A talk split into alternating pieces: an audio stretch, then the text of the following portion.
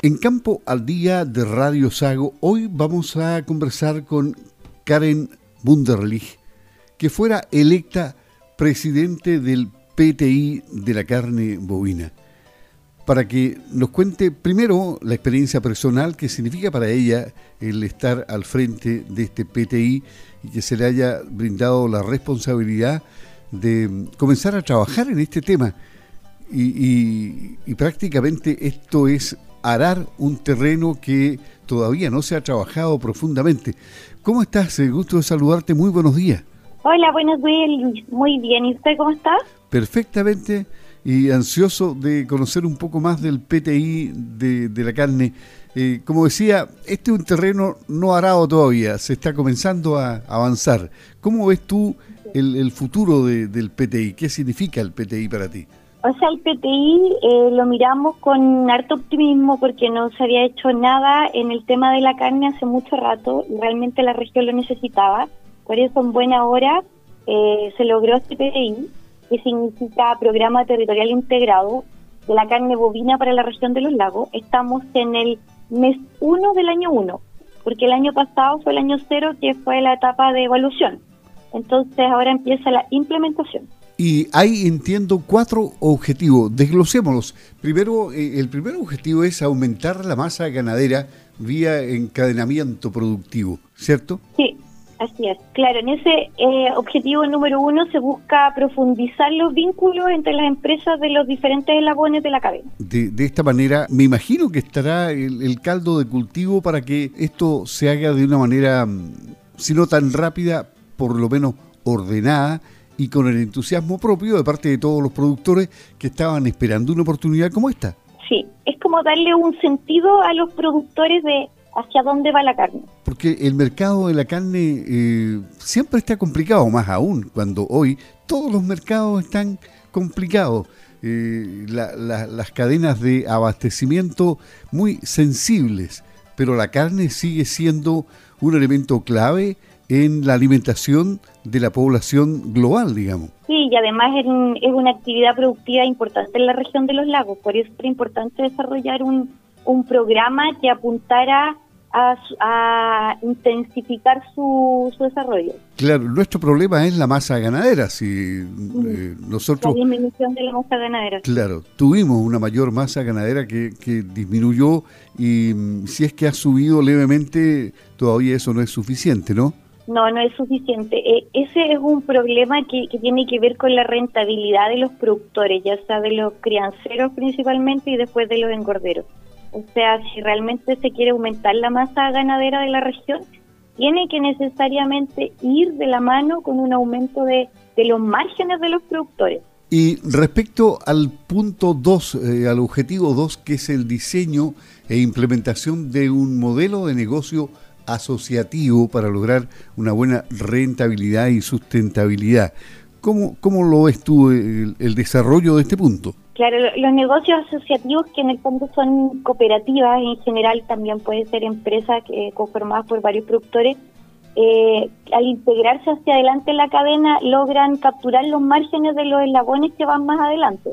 Entonces, existen dos cooperativas que están incluidas en este PTI, que es Canacop y la otra es la cooperativa de la red de la leche y la carne. Entonces, eh, ya existen estos proyectos y pueden salir otros nuevos y además potenciar y apoyar los proyectos que ya existen. ¿Y eso va a potenciar el sector? Sí.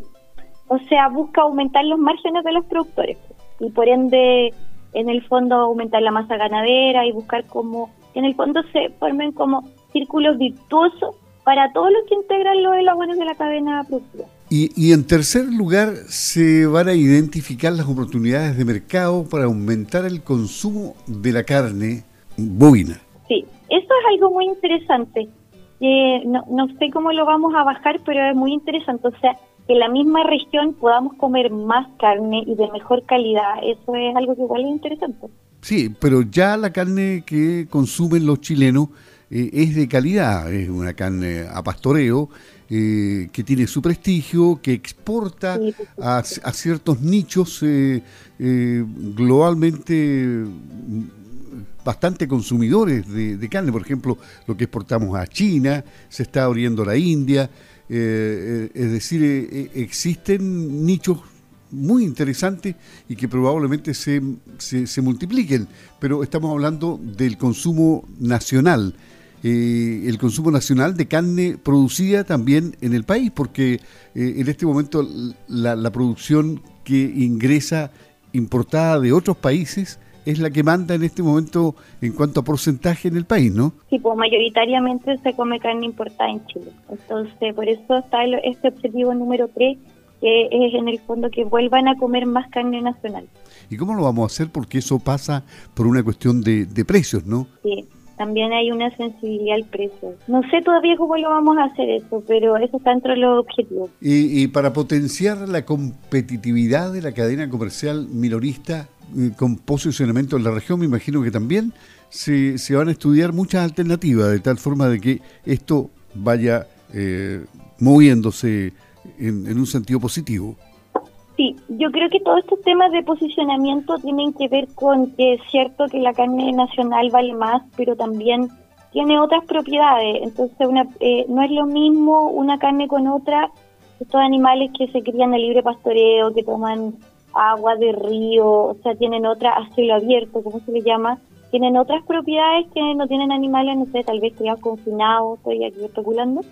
Entonces, yo pienso que también estaría dispuesto a pagar el consumidor un precio más alto por la terneza, de esos animales más jóvenes, porque son de razas también algunos cárnicas que tienen propiedades que los hacen mucho más ricos. Eh, yendo a la parte personal, eh, usted como productora de, carne, eh, entiendo que trabaja con Angus, ¿no? Sí, trabajo con Angus negro y Angus rojo. ¿Y qué tal ha funcionado en el tiempo?